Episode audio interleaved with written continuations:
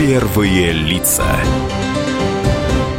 Добрый вечер, друзья. В студии Роман Голованов, как всегда, программа «Первые лица». Сегодня у нас в гостях Владимир Игоревич Афонский, член Комитета по транспорту и строительству Государственной Думы. Владимир Игоревич, здравствуйте. Здравствуйте. А, не так давно мы стали а, свидетелями ужасной истории, которая прогремела на всю страну. Произошла она в Ленинградской области.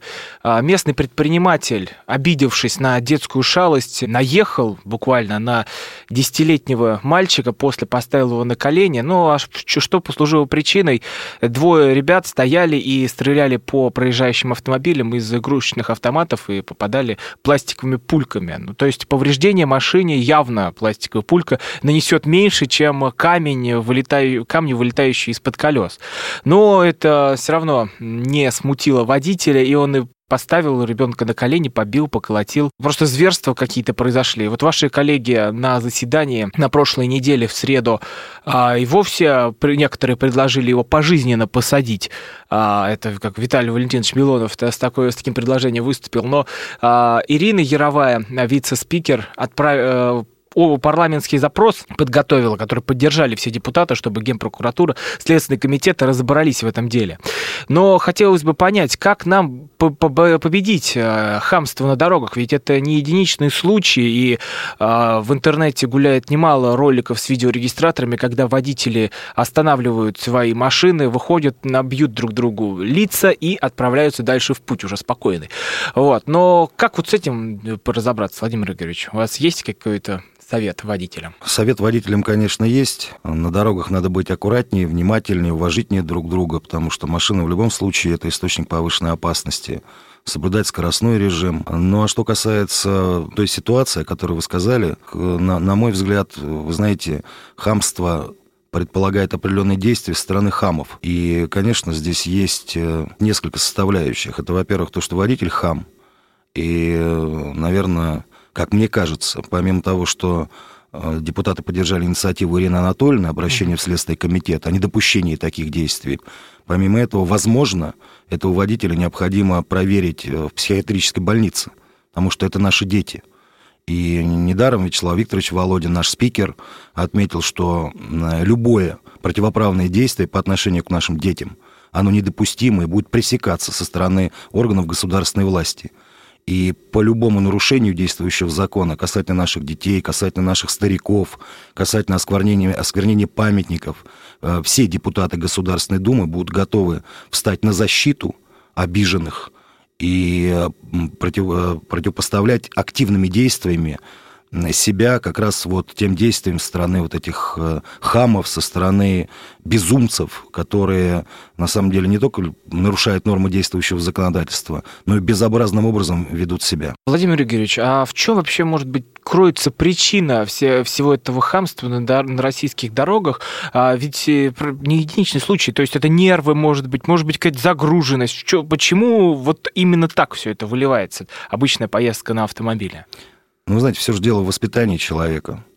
А если бы он шалость детей, ну, если брать вот факт, о котором вы сказали, воспринял именно, ну, как детскую шалость, а, как э, некую игру, ну, наверное, наверное, он бы проехал в сторону или, сказал, или бы остановился и сказал, ребят, не надо этого делать, потому что это отвлекает водителей. Ну, то есть а другие вообще не обращали внимания, например? Конечно, конечно, другие не обращали внимания, но он же повел себя действительно хамским образом.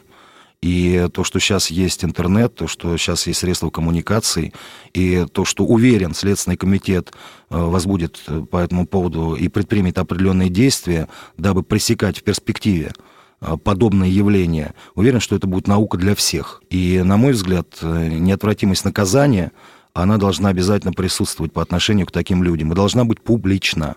Поэтому искренне надеюсь на то и уверен, что Следственный комитет предпримет все действия для того, чтобы не только наказать в данном случае виновного человека, который оскорбил самое святое, это наших беззащитных детей, но и, а, собственно говоря, публично это осветит что тоже очень важно, в назидании всем. Вы не считаете, что наказание вот за такие дела слишком а, маленькое? Ну, то есть поколотила ребенка, может быть, надо ужесточать в этом плане? Вот, как а, ваши коллеги, например, некоторые, да, как выступали, пожизненно сажать, как попы за попытку убийства. Может быть, такие за хамство на дорогах нужно увеличивать срок, например? Вне всякого сомнения, необходимо увеличивать срок за хамство на дорогах, в том числе по отношению к водителям, которые а, находится в состоянии алкогольного опьянения, к дебаширам, которые в том числе в состоянии алкогольного опьянения создают реальную угрозу, угрозу жизни и здоровья э, людей.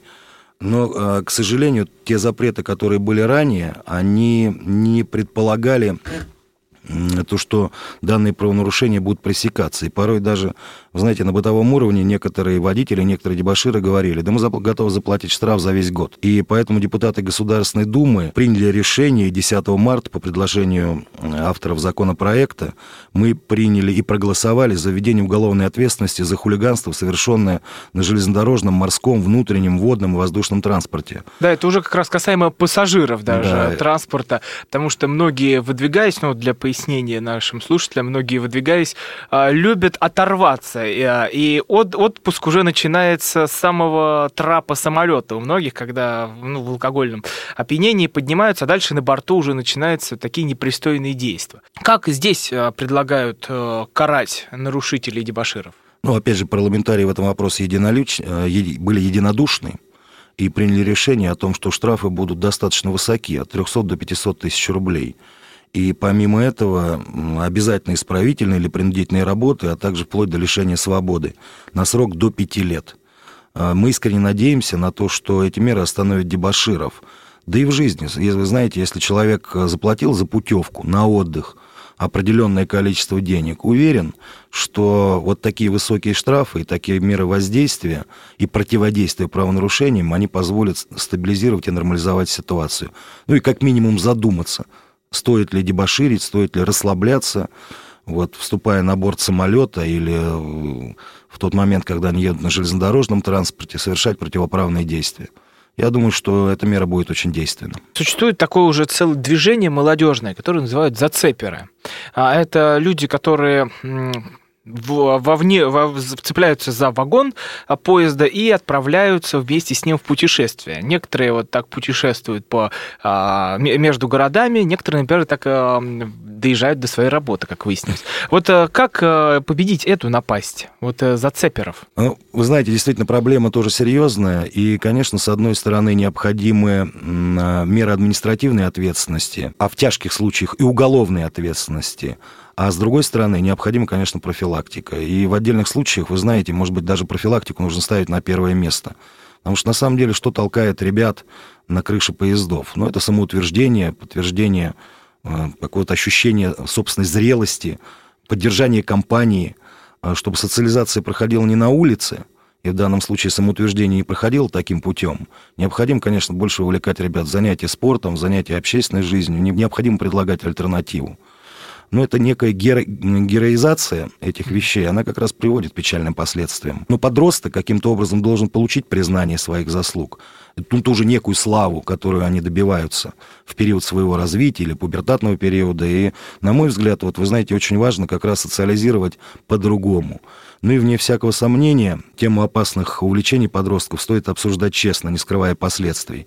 И прямо спрашивать подростков, вплоть до занятий в школе, отдельных уроков по безопасности – вы э, на самом деле хотите стать инвалидами на всю жизнь?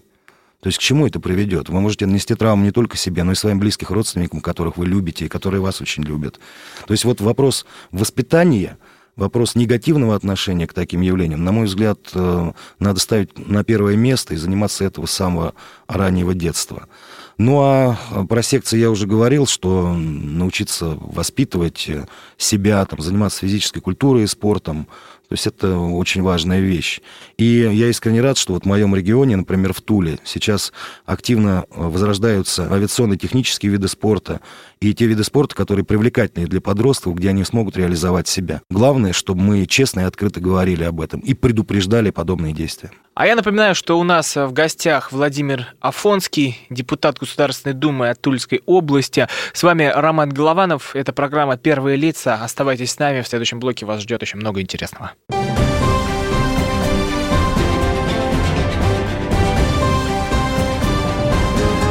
Первые лица.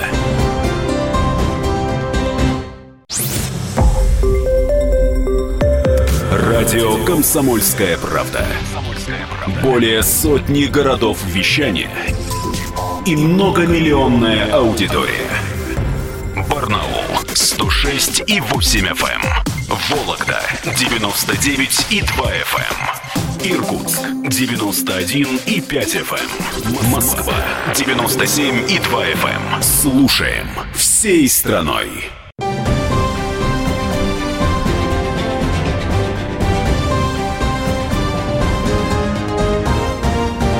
Первые лица. Возвращаемся в эфир. С вами по-прежнему Роман Голованов. У нас в гостях депутат Государственной Думы, член комитета по транспорту и строительству Владимир Афонский мы продолжаем наш разговор. Но зацепер это не одна из игр смерти. Их очень сейчас а, в интернете кишат такие, как а, всякие синие киты, которые склоняют подростков к самоубийству. А появляется еще такая штука, как «беги или умри». То есть, когда дети выбегают на дорогу и проносятся между движущимися автомобилями, пытаясь а, перебежать на другую сторону улицы. Вот это тоже как и зацеперы от э, непонимания и желание социали- социализироваться в таком формате, или же э, что это такое? А, вы знаете, в каждом обществе э, есть действительно норма законов, по которым мы все живем. Но законом все сферы жизни урегулировать нельзя. И э, я еще раз позволю себе сказать о том, что очень важно воспитание. Очень важно предупреждение таких действий. Э, воспитание в семье, воспитание в школе, информация для детей, что героизация таких поступков, она недопустима. Это игра со смертью, игра с собственной жизнью. И, конечно, необходимо пресекать в том числе популяризацию таких вещей в интернете. А, мы предпринимаем определенные действия, чтобы законодательно закрепить и исключить из э, информационного пространства популяризацию вот тех вещей, о которых вы сказали. Есть Роскомнадзор, который внимательно следит за этой ситуацией. Ну и будем корректировать в том числе законодательство в случае необходимости. А, знаете, вот э, не только э, де- дети из простых семей увлекаются такими опасными забавами, вот э, интернет и новостные ленты пестрят таким словом, как мажоры, а, которые существуют в нашей а, стране. То есть это дети богатых родителей, которые а, могут, например, погонять на дорогах, как вот Мара Багдасарян и которая одна из самых известных представительниц этого класса. А другие, например, ведут себя более скромно и это стараются в интернет не выкладывать.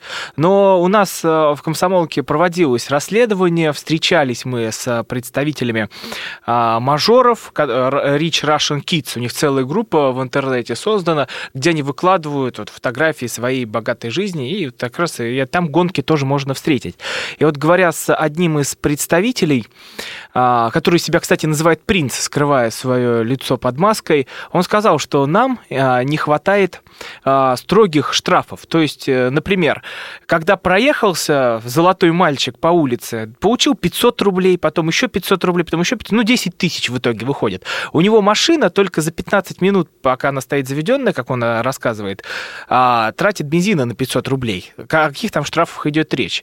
И так вот он э, сказал корреспонденту, что может быть, нужны штрафы как 10% от общего дохода, как где-нибудь за рубежом? Вот что вы думаете на этот счет? Потому что для многих штрафы в нашей стране не такие большие, как казалось бы. Для простого человека – да, это серьезно. А вот для человека из той касты, это, как выяснилось, не уж так, не такая большая сумма. А, вы знаете, конечно, очень важно принимать те законы, которые бы нивелировали те проблемы, о которых вы сказали. Но порой денежными штрафами ограничивать, ограничиваться нельзя. А, более того, ведь главное не просто принять закон, а понимать, как он будет работать. И вот администрирование, оно тоже в правоприменительной практике, принятие э, работы федеральных законов, оно очень важно. Поэтому не готов говорить про 10% или 20% от суммарного дохода семьи. Но о том, что необходимо лишать таких людей возможности управлять транспортным средством, и в случае, если они вновь сели за руль, вводить меры вплоть до уголовной ответственности, думаю, что эта мера будет очень действенна. И а... еще хотел бы, с вашего разрешения, добавить, что, вы знаете, считаю, что все равны перед законом, так должно быть. И неприкасаемых у нас быть не должно. Мажор, не мажор, совершил правонарушение, совершил противоправные действия, значит, неотвратимость наказания, она должна быть обязательно. А, возвращаясь а, к железнодорожному транспорту, вот существует а, пригородные электрички, с которыми тоже возникали определенные проблемы. Для некоторых говорили, то их отменят, то их оставят. А вот вы не могли бы объяснить, что с ними будет дальше, с этим видом транспорта? Потому что для многих это возможность попасть на работу, доехать до своей семьи. У нас даже в «Комсомольской правде» корреспонденты а, Виктор Гусейнов и Владимир Варсобин осуществили путешествие на электричках от Москвы до а, Владивостока. Это нужный вид транспорта. Ну, вне всякого сомнения, этот транспорт очень нужен, и он выполняет очень важную социальную функцию. И вы правы, что региональные отделения российских железных дорог неоднократно заявляли а, о возможности сокращения пригородных перевозок, ну, поскольку не удавалось выйти на безубыточный уровень. А, но в настоящий момент вся нормативно-правовая база принята, и поэтому региональное отделение РЖД находит понимание при взаимодействии с региональными властями, которые э, в своей работе должны учитывать в своих бюджетах компенсацию ряда потерь, которые несут российские железные дороги. Это правда. Э, где это не происходит, то, по моей информации, российские железные дороги идут на реструктуризацию платежей, реструктуризацию задолженностей, идут на отложенные платежи, но в большинстве случаев такое понимание есть. Более того, я уверен, что вот проблема нехватки финансов для компенсации, особенно при перевозке льготных категорий граждан, этот вопрос будет в ближайшее время решен э, тогда, когда будет улучшаться экономическая ситуация. Но сейчас такая проблема остро не стоит. Единственное, что корректировка э, некого э, трафика, сокращение эксплуатационных расходов, ну, это обычная практика, и к ней надо отнестись с пониманием. Но то, что электричка как вид транспорта должна сохраниться, я в этом уверен. Так и будет. А, но это от того, что многие зайцем ездят, не хватает финансирования, или в чем причина? Вы знаете, ну в том числе. А, потому что кто-то хочет проехать зайцем, кто-то хочет не приобрести билет. Опять, вы знаете, много зависит же от внутренней культуры. Но куда уж проще, сесть в электричку, купить билет, который стоит не так дорого, или купить льготный проездной билет, приобрести, и спокойно добираться от пункта А до пункта Б. Вот я на днях смотрел, сколько стоит э, билеты льготные, 8, 80, там в некоторые, некоторые 80 тысяч, некоторые 40 тысяч в год. Вот, но тоже суммы не маленькие, поэтому, наверное, многие стараются и прокатиться бесплатно. Ну, я думаю, что у вас 80-40 тысяч в год. Я о таких цифрах, честно говоря, не слышал. Я готов предоставить вам более подробную информацию по льготным проездным билетам, ведь часть средств а, вот э, с учетом цены льготных проездных билетов, оно компенсируется за счет государства. Но если брать студентов, если брать льготные категории граждан, которые, э, на которых распространяется система льгот, э, с учетом социальной политики. Но есть и рабочие, те, кто ездит на работу, например, добирается из Тулы в Москву. Э, в Москве он работает, или из Москвы в Тулу, когда работает в Туле. Поэтому я еще раз говорю, я вот законопослушный гражданин и всегда предпочитаю купить билет. И также воспитываю своих детей. А, но это, может быть, тогда проблема уже с, э, с контролерами, которые не могут э, поймать зайца. Возможно. Возможно. Да, но то, что электрички будут сохранены как очень важный вид транспорта, это, это факт. А сейчас э, наступила весна, снег а, уже почти везде растаял, и мы а, видим такую ситуацию, например, с дорогами, когда появляются ямы, выбоины. А вот а, как улучшить качество дорог в регионах? В Москве с этим некоторых проблем нет. А вот в регионах, в определенных, например, они присутствуют. А вот как улучшить региональные дороги? Ну, во-первых, за счет эффективной работы фонда, потому что есть фонды, Сейчас э, ситуация изменяется к лучшему, этого нельзя не отметить. Просто мы быстро забываем то, что было раньше. То, что были разбитые дороги, то, что они годами не ремонтировались. А сейчас происходит э, ну, обратная ситуация. То есть средства на ремонт дорог есть, они выделяются планово, каждая бюджетная копейка расходуется очень рачительно. Да, есть проблемы с подрядчиками которые порой балуются. На самом деле, построив дорогу или отремонтировав дорогу, дорожное полотно, и несмотря на обязательные гарантийные обязательства, которые длятся в течение нескольких лет, ну, пеняют на авось. То есть ремонтируют дорогу, а в следующем году там испортится дорожное полотно, не испортится, считая, что вот они останутся безнаказанными. Так не будет. Каждая дорожная организация, она обязана с учетом гарантийного срока эксплуатации дорог – отвечать за свою работу. Поэтому а, в том случае, когда дорога, например, в прошлом году отремонтирована, а в этом году образовались ямы, то есть та предприятие и организация, которая выиграла подряд, а это бюджетные деньги, она обязана его отремонтировать. Конечно, этот процесс непростой, но за этим очень внимательно следят. И на всех уровнях дано поручение. Этот вопрос находится под контролем наших органов государственной власти, под контролем президента и э, качество ремонта дорог – это одна из э, приоритетных направлений работы, в том числе глав субъектов Российской Федерации и глав администраций городов и наших территорий. Напоминаю, что у нас в гостях Владимир Афонский, депутат Государственной Думы от Тульской области. С вами Роман Голованов. Не переключайтесь.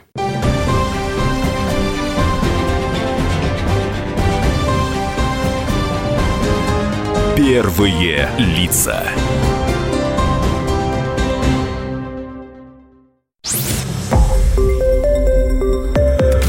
Радио «Комсомольская правда». Более сотни городов вещания и многомиллионная аудитория. Хабаровск 88 и 3 FM. Эм. Челябинск 95 и 3 FM. Эм. Барнаул 106 и 8 FM. Эм. Москва 97 и 2 FM. Слушаем всей страной.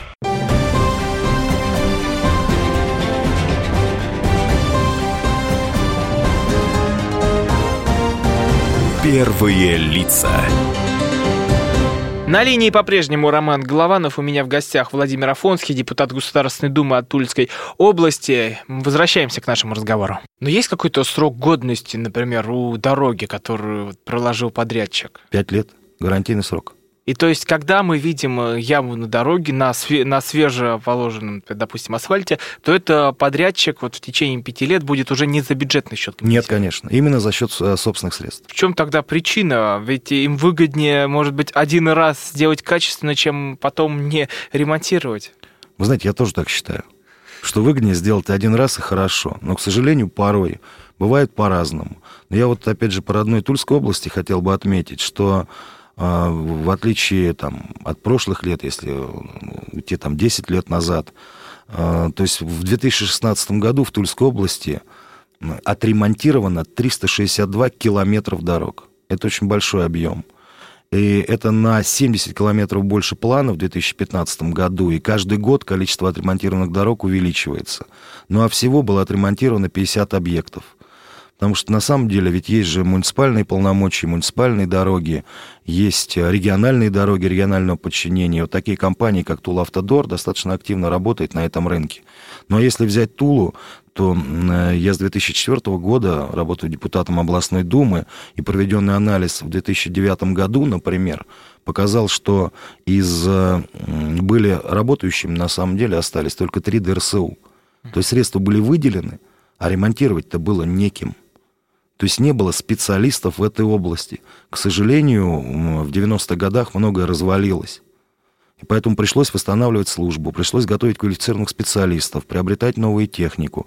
А с учетом новых технологий, которые сейчас используются при ремонте и прокладке новых дорог, но с тем, чтобы их сделать более долговечными, нужны тоже были новые люди с новым мышлением, новые технологии. Да и, простым языком выражаясь, так как вы сказали, ответственность за свою работу. Проще сделать один раз, но хорошо.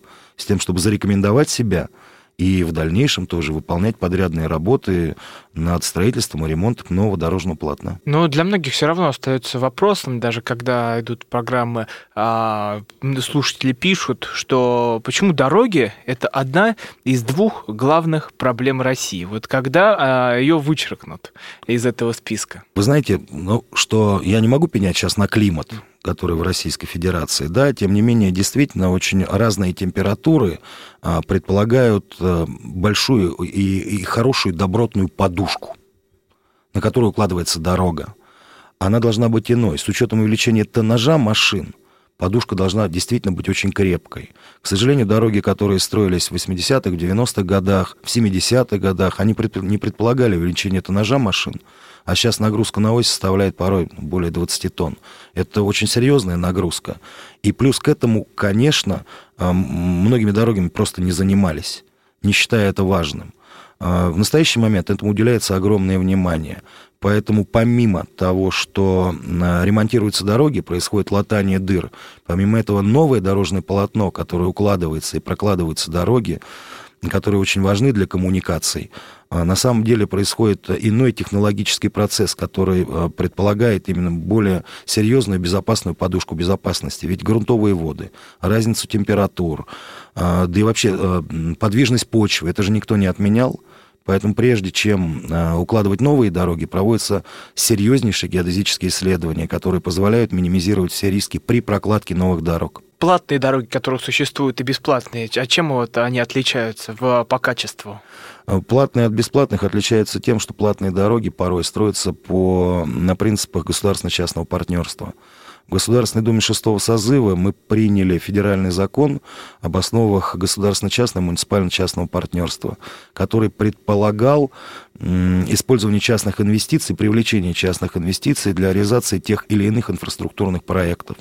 Все сделать за счет э, государственного бюджета или региональных или местных бюджетов невозможно – а бизнесу должны быть интересный ряд проектов. В том числе появляются платные участки дорог, потому что инвесторы, э, которые привлекают деньги, создают инвестиционные фонды, они участвуют в строительстве этих дорог и могут претендовать на возврат определенной части денежных средств. Ну, вы знаете, если мы с вами спросим, на мой взгляд, не знаю, тысячу автомобилистах, а, вот вы предпочитаете отдать, там, не знаю, по 10, по 15 рублей для проезда по платному участку дорог, чтобы он оставался таким, не знаю, 10, 20, 30, 40 лет.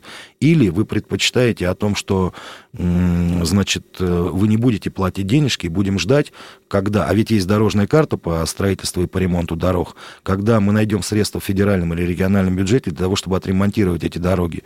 Ну, я думаю, что 90% скажут, что сумма должна быть комфортной, но мы хотим ездить по хорошим дорогам. Но э, что бы я хотел отметить, что федеральным законом предусмотрено, что в обязательном порядке при наличии платной автодороги должна быть бесплатная автодорога. Да, потому что многие, я так думаю, не захотят а, выкла- платить деньги, а, потому что по федеральный бюджет это что-то такое где-то там непонятное и где оно находится. А вот 10 рублей они в своем кошельке все-таки лежат. Поэтому, возможно, сложнее отдать их, чем а из федерального бюджета возьмут, допустим, депутаты или правительство? Вы знаете, в начале 2000-х годов количество льгот а, было, если мне память не изменяет, в 6 раз больше бюджета страны. Была задолженность бюджета Российской Федерации, и только благодаря а, четкой линии работе президента – и заданному вектору развития нам удалось избавиться от внешнего долга и удалось, слава богу, поднять с колен экономику и наладить в том числе межпроизводственные связи, которые во времена развала Советского Союза просто разрушились.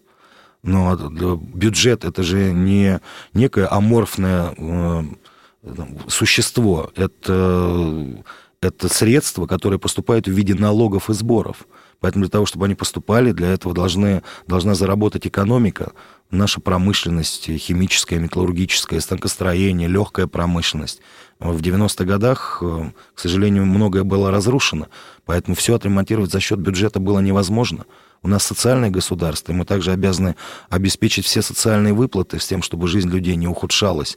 Поэтому использовались разные инструменты. Но что касательно дорог, я еще раз хочу обратить внимание, радиослушателей и ваше, что если есть платная дорога, в обязательном порядке должна быть бесплатная. Возможно, платная дорога может быть более скоростной, более комфортной, и водители вправе выбирать по какой дороге им ехать. Появилось целое движение у Общероссийского народного фронта по контролю за качеством дорог.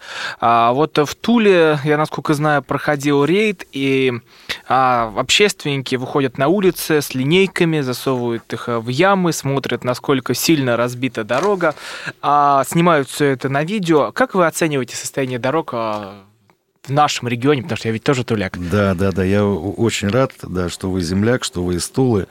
А, вы знаете, весна пришла. И, конечно, ряд дорог находится в не очень хорошем состоянии. Но об этой проблеме мы с вами уже говорили. Это касается не только Тулы, но и большинства регионов. И в этой связи, конечно, необходимо сейчас предпринимать оперативные меры для того, чтобы улучшить качество дорожного полотна, используя разные инструменты. Э, где-то это ответственность подрядчиков, где-то ответственность муниципалитета. Но то, что эта ситуация в Туле находится под личным контролем нашего губернатора Алексея Геннадьевича Дюмина, это факт. А, он человек очень ответственный, очень принципиальный и уверен, что в ближайшее время эта ситуация, она будет кардинальным образом меняться. Я думаю, вы тоже часто э, ездите по дороге Тула-Москва а, и замечаете, что постоянно на ней происходит ремонт. Это вот тоже все из-за климата, из-за весны? Разные причины. Мы уже с вами назвали несколько причин. А, поэтому вот сейчас ремонта нет. Видимо, уже закончился, потому что на, про... Э, на прошлой, прошлой неделе он еще был. Да. Ну, вы знаете, когда э, проводятся плановые работы, я считаю, что это нормальная практика. Знаете, как я вот э, провожу приемы граждан обязательно, каждую региональную неделю я провожу три или четыре приема граждан в своей родной Тульской губернии. И быстро расскажу. И граждане ко мне обратились с просьбой отремонтировать дорожное полотно, ну, недалеко от их дома, потому что невозможно подъехать. Действительно, дорога была разбита. Я обратился к главе администрации, этот вопрос был решен. В ближайшее время он сказал, как раз попал, у нас средства бюджета заложены, дорожная карта определена, и мы, ведь это же бюджетные деньги, поэтому э, необходимо все делать по закону. Вот эта дорога будет отремонтирована в ближайшее время. Начали ремонт днем. Приходят жители, через неделю и говорят, слушайте, мы проехать не можем, у нас проблемы серьезные, машины шумят, а можно, чтобы делали ночью? Я опять звоню и говорю, а можно, чтобы сделали ночью дороги делали? Ну, это удорожание, ну, в принципе, ну, хорошо, обратились депутаты Государственной Думы. Начали делать ночью. Снова жители приходят. Спать не дают. Спать не дают. Я говорю, послушайте, а когда же дороги тогда делать? Поэтому я думаю, что мы, все жители наших городов и районов, должны с пониманием относиться ну, к тем, возможно, небольшим проблемам, которые создают нам дорожники. Но они же работают во благо. Дорожное полотно будет отремонтировано, и тогда мы сможем использовать его ну, очень как качественное дорожное полотно и не испытывать проблем. Но спать не дают людям не только а, а, ремонтники дорог, но и определенные дебаширы. Это мы переходим э, к теме касаемо нелегальной продажи алкоголя. Вот много а, всякой бурды, откровенно говоря, а, сейчас производят и продают ее, разливая в бутылках под известными брендами, в том числе коньяк, виски, водка. А, и продают это в подпольно делают также в подвалах, разливая непонятно из чего, из каких вообще ингредиентов сварено, сварено это зелье.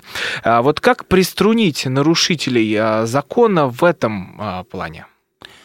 Наша общая задача, все депутаты Государственной Думы понимают свою ответственность за решение этого вопроса и необходимость принятия немедленных действий по решению той проблемы, которую вы озвучили. Ну, во-первых, необходимо, вне всякого сомнения, защитить наших граждан от тех негативных явлений, о которых вы сказали. Ну и второе, а, необходимо обязательная легализация и открыться продажи алкогольной продукции. Ведь это же продукция подакцизная. Поэтому это те налоги, о которых мы с вами говорили, и которые обязаны наполнять региональный бюджет с тем, чтобы реализовывать э, в том числе социальную политику и те же дороги ремонтировать, и много вопросов решать, которые накопились в регионе. А в этой связи на прошлой неделе нами были приняты два законопроекта как раз за а, усиление, которые говорят об усилении ответственности за незаконное производство и оборот алкогольной продукции. И соответствующие изменения предложили внести в Кодекс об административных правонарушениях, Уголовный кодекс и Уголовно-процессуальный кодекс Российской Федерации.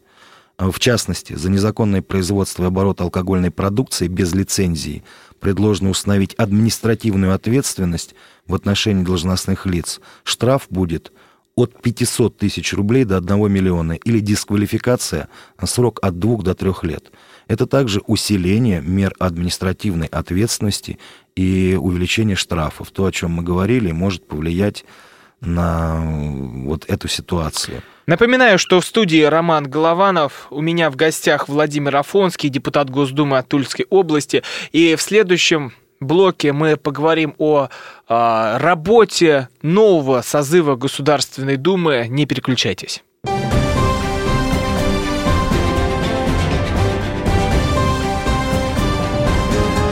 Первые лица.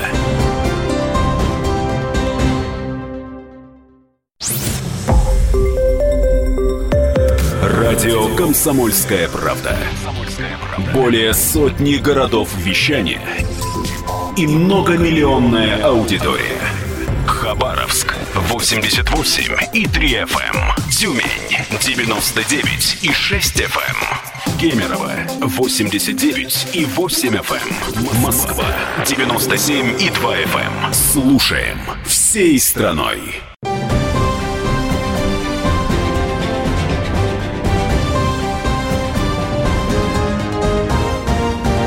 Первые лица.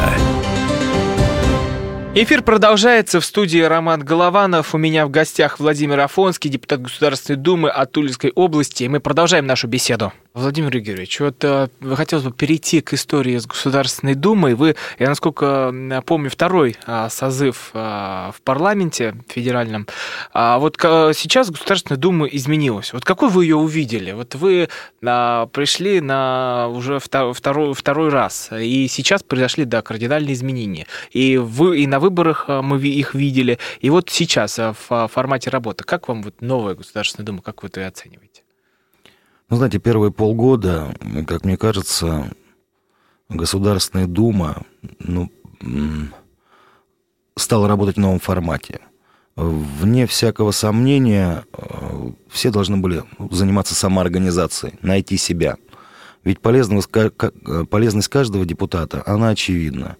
Я искренне рад тому, что сейчас разработаны новые стандарты и оценка эффективности работы каждого депутата Государственной Думы.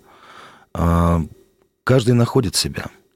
Поэтому вот э, осень, прошедшая после выборов, она дала возможность каждому, кто пришел, а все люди состоявшиеся, избранные жителями наших регионов, нашей любимой России, являясь их представителями, должны были найти себя в плане законотворчества, в плане общественной деятельности, полезности своему региону, полезности и участия в законодательных инициативах. Ведь в Государственной Думе серьезная не только законотворческая работа, но и общественно-политическая работа, э, которая предполагает в том числе решение многих вопросов по защите законных интересов граждан. И все то, что сегодня, вот те вопросы, которые вы подняли на передаче, это ведь жизнь. И поэтому задача федеральных парламентариев прежде всего работать над федеральным законодательством с тем, чтобы оно было таким, а, которое бы позволяло жить комфортно, чтобы оно не давало преференции отдельным деятелям, которые позволяют себе ездить пьяными за рулем или как мажором, как вы их назвали, а, чтобы оно предполагало равенство всех перед законом, чтобы оно создавало а, такие условия, которые бы не предполагало недобросовестность при выполнении государственных заказов, чтобы оно создавало возможность гражданам спокойно летать на наших самолетах и ездить железнодорожным автомобильным транспортом, не боясь дебаширов.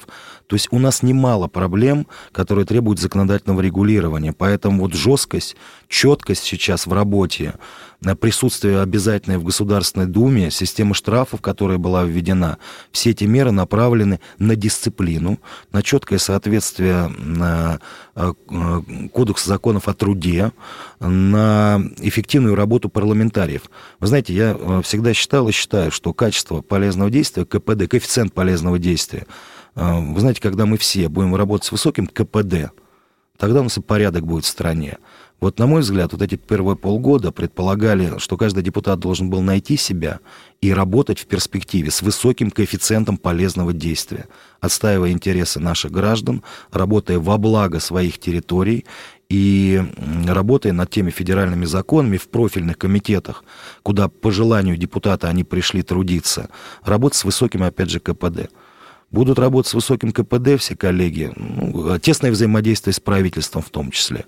Я вот хотел привести один пример, что законы э, в третьем чтении будут при, э, приниматься, это инициатива Вячеслава Викторовича Володина, нашего спикера, будет приниматься только после подготовки нормативно-правовых актов правительства. На мой взгляд, это кардинально изменит ситуацию с правоприменительной практикой федеральных законов. Работая в Туле на региональных неделях, я периодически проводил круглые столы вместе с опорой России, с общественными организациями, которых, работа которых очень полезна, с тем, чтобы узнать, как работают федеральные законы как реально, на, на, не на словах, а на деле реализуется политика поддержки малого и среднего бизнеса, крупного бизнеса, прозрачность э, предоставления грантов общественным организациям. И порой, вы знаете, убеждался, что не хватало нормативно-правовой базы, некоторых актов законодательных. Вот сейчас, на самом деле, в корне изменилась ситуация. Поэтому я уверен, что Государственная Дума седьмого созыва будет работать более эффективно, чем предыдущие дым, Думы. Но это и нормально. Ведь мы же должны вперед двигаться, правильно? С учетом тех ошибок, которые были. Хотя, э, работая в Государственной Думе шестого созыва, знаете, мы приняли очень много важных законов, которые были важны для развития страны. Например, тот же закон о деофшоризации российской экономики. А, тот же закон об обязательном декларировании имущества в расходах и доходах, об отсутствии счетов для чиновников всех уровней. А, порой, знаете, казалось, что эти законы можно было и принять раньше, но я считаю, что время пришло. Поэтому надо двигаться вперед и работать еще более эффективнее во благо развития нашей любимой страны. А, Владимир Игоревич, но появилась такая система штрафов для депутатов, например, один прогул 60 тысяч, отсутствие на работе за свой счет 17 тысяч. Вот этого вы не испугались? Ведь некоторые коллеги этим были не особо довольны. А, вы знаете, я считаю, что присутствие на работе должно носить обязательный характер. Чем депутат Государственной Думы отличается от тех, кто работает в поле, от тех, кто работает у станка, от тех, кто руководит предприятием, кто создает валовый внутренний продукт, то, по большому счету, отличается тем, что у него а, функции другие. Он просто должен заниматься законотворчеством, должен заниматься общественной работой, должен отстаивать интересы граждан в рамках а, того регламента, которых определен. Вот и все. А на работу ходить все обязаны с тем, чтобы получать то денежное вознаграждение, которое определено. Ответственность, возможно, разная. А, хотя, вы знаете, и у тех, у токарей, у слесарей, которые работают с деталями, которые создают э, наши, которые восстанавливают, реанимируют наше производство, которые, э, не знаю, создают новые ракеты наши, да, корабли или выращивают пшеницу, ответственность-то тоже большая. Поэтому каждый на своем месте должен свою работу выполнять очень качественно, в соответствии с поставленной задачей. Меня это не испугало. Я привык работать. Работать люблю и буду. А вот вы сказали о качестве, с посещаемостью разобрались, то есть сейчас присутствует э, почти всегда больше, чем 400 э, депутатов на месте. А вот сейчас коснулся вопроса качества законопроектов, которые сейчас Государственная Дума поднимает. Вот а, создаются определенные комиссии, рабочие группы. Вы вот э, сейчас увидели изменения в качестве, качественные изменения вот вносимых предложений? И как вообще изменилась работа по разработке законопроектов? А, вы знаете, она изменилась, и вот буквально на недавнем заседании Государственной Думы мы приняли изменения в регламент, которые предполагают ну, некую очистку законодательных инициатив. А порой мы рассматривали законы, законопроекты э, и те нормы, которые были уже ранее приняты в иных законопроектах. Мы много времени на это тратили, и, на мой взгляд, э, это было не очень правильно – опять же, возвращаясь к коэффициенту полезного действия. Порой законопроекты, которые вносились субъектами законодательной инициативы, я беру в данном случае региональных парламентариев и коллег порой по Государственной Думе, они не учитывали весь спектр ответственности, то есть две, две стороны медали. Ну, например, если законы были связаны, например, с финансированием, необходимо было получать обязательное заключение правительства. А если оно отрицательное, если нет средств или это противоречит нормам Конституции Российской Федерации, какой смысл их выносить на пленарное заседание? А ради популистской повестки? Ну, возможно, кому-то это интересно. Но вот по мне, я человек очень конструктивный. И, вы знаете, для меня очень важна созидательная работа, а не популистская. Поэтому считаю, что качество и законопроектов, оно должно быть очень выверенное. Нет заключения по тем или иным причинам, значит, закон а, непроходной. В этом случае какой смысл? И, а, нормы инициативы учтены в других законопроектах – какой смысл ее вносить, если это уже учтено? И ряд других новелл, которые предполагали, предполагали вот э, изменения в регламент, которые позволяют более качественно подходить к законопроектам, делать так, чтобы законопроекты носили нормы прямого действия, с тем, чтобы они были не размыты, потому что порой э, нормы э, законодательства, их можно было трактовать по-разному. Вот сейчас очень важно, чтобы их трактовали однозначно. И над этим Государственная Дума тоже работает. Поэтому качество принимаемых законов сейчас одна из приоритетных задач нынешнего парламента. Владимир Игоревич, спасибо вам за э, этот состоятельный разговор. А с вами был Роман Голованов. Сегодня в гостях его программы «Первые лица» был Владимир Афонский, депутат Государственной Думы. Всего доброго, друзья. До свидания. До свидания.